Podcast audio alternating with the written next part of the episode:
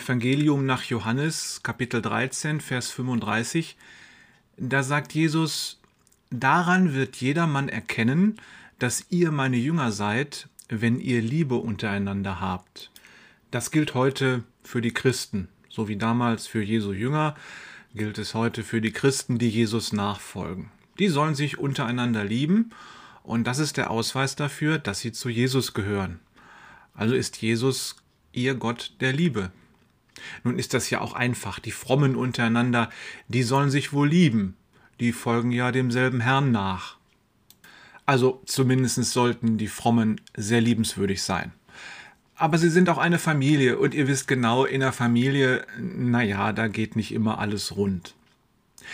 Aber dann sagt Jesus in Matthäus 5, Vers 44 noch Folgendes. Liebt eure Feinde und bittet für die, die euch verfolgen. Die Feinde lieben, das ist schon echt heftig. Vor allem, die Feinde, die merken ja meist gar nicht, dass man sie liebt. Alles, was man ihnen Gutes tun will, das könnte es sein, dass sie das irgendwie schräg nehmen und sich angegriffen fühlen. Sie halten das, was man ihnen Liebes tut, vielleicht für Böses, einfach weil man von den Feinden immer irgendwie Böses erwartet. Das ist also eine echte Herausforderung. Besonders schwierig wird es da, wo es in der Familie ist, dass man sich da fetzt und streitet und irgendwie zu Feinden geworden ist. Das ist echt übel. Also wie liebt man seine Feinde? Manchmal ist es gut, einen großen Bogen um sie zu machen, damit man sich nicht irgendwie ständig aneinander reibt. Auf der anderen Seite kann man schon überlegen, was könnte der andere Gutes gebrauchen, das ich ihm tun kann, selbst wenn er es nicht merkt. Hm? Also vielleicht merkt er es irgendwann, aber selbst wenn er es nicht merkt, sind wir herausgefordert, unseren Feinden, denen, die uns nicht mögen, Liebe zu tun, etwas Gutes zu tun. Und Jesus gibt uns ja auch einen Tipp. Er sagt, bittet für die, die euch verfolgen. Betet für die. Wünscht ihnen den Segen Gottes an den Hals statt irgendwas Schlechtes. Das zumindest kann man tun. Für die, die man lieben soll, beten und für sie bitten bei Gott, selbst wenn sie es nicht merken. Dann gibt es noch den Zusammenprall der Kulturen. In unserer Multikulti-Gesellschaft, da trifft Abendland auf Morgenland, da trifft Jung auf Alt, da treffen Christen auf Menschen, die mit dem Glauben überhaupt nichts zu tun haben oder eben eine andere Religion haben. Und da passen Verhaltensweisen einfach manchmal nicht zusammen. Man erwartet von dem anderen das, was man gewohnt ist, und dann kriegt man von dem was ganz anderes. Da will man freundlich sein und der andere hält es für einen Angriff. Oder der andere will mit uns freundlich sein und man selbst hält es für einen Angriff. Also ist schon schwierig, wenn da so die Kulturen aufeinander knallen. Nun könnte man sagen, gut, lassen wir mal diese kulturellen Unterschiede einfach weg und äh, fragen den anderen, was willst du, dass ich dir tun soll? Da ist man ganz schnell am Herzen des anderen. Frag das mal jemanden dann bist du ganz schnell bei ihm. Und dann sagt er vielleicht, oh, kannst mir nichts tun. Dann ist okay, dann gibt es nichts zu tun. Aber man war wenigstens freundlich. Dann fragt er dich vielleicht, was soll überhaupt die Frage? Und dann kannst du sagen, ja, ich dachte, wir könnten wenigstens Freunde sein oder nett miteinander sein. Oder der andere sagt dir einfach, was du ihm Gutes tun kannst. Und dann kannst du überlegen, ob das geht. Also ich meine, äh, eine Million im Lotto, die sind nicht einfach verfügbar. Deswegen kann man nicht alles, was der andere sich wünscht, vielleicht Gutes tun. Aber vielleicht gibt es ja doch was, wo man sich plötzlich näher kommt. Wichtig ist, dass man den anderen erstmal sieht. Das ist die Voraussetzung dafür, dass man sich Liebes tun kann. Es wird berichtet, Jesus sah jemanden und fragte ihn, was soll ich dir Gutes tun? Und in dem Fall war der andere blind und wünschte sich von Jesus, dass er sehend gemacht würde, und Jesus tat das dann auch. Das war was sehr Liebes.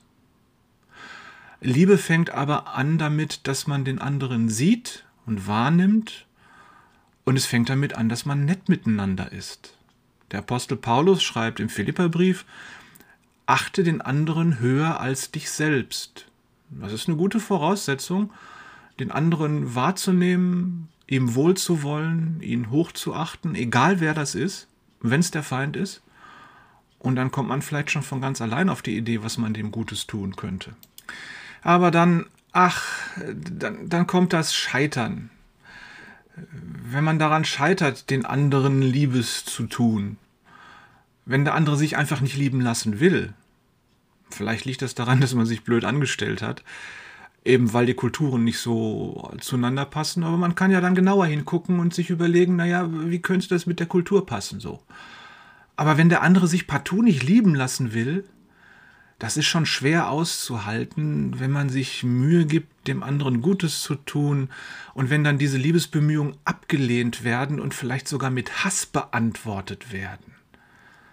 Und dann kann es sein, dass man selbst wütend wird und ausrastet, weil man so abgelehnt wird. Das ist ja auch lieblos, so abgelehnt zu werden. Das muss man erstmal aushalten. Ja, und was ist dann, wenn man mit seinen ganzen Liebesbemühungen irgendwie abgeprallt ist? Jesus sagt in Matthäus Evangelium Kapitel 22 ab 37, du sollst den Herrn, deinen Gott lieben von ganzem Herzen, von ganzer Seele und von ganzem Gemüt und du sollst deinen Nächsten lieben wie dich selbst. In diesen beiden Geboten ist alles erfüllt. Tja, das ist dann nun spannend, den Nächsten lieben wie sich selbst. Was ist denn das Problem daran? Ja, meistens ist das Problem, dass man sich selbst nicht so recht liebt und sich selbstständig kritisiert. Das ist jedenfalls bei vielen Christen so. Aber dann geht das mit der Liebe eben wieder bei sich selbst los. Da gelten dieselben Dinge. Sieh dich selbst an, so wie du den anderen angesehen hast, um ihn zu lieben. Sieh dich selbst an und frage dich selbst, was kannst du dir Gutes tun? Und dann sei nett zu dir selbst. Es ist interessant, ne? Das ist in unserer Kultur nicht unbedingt so angelegt, dass man sich selbst liebt. Aber Jesus fordert das hier. Sei nett zu dir selbst. Und dann, um Paulus zu zitieren, achte dich selbst höher als dich selbst.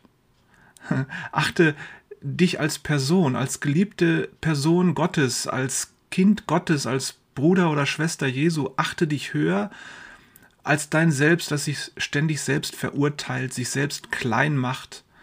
Das ist so ein Problem, unter dem viele Christen leiden.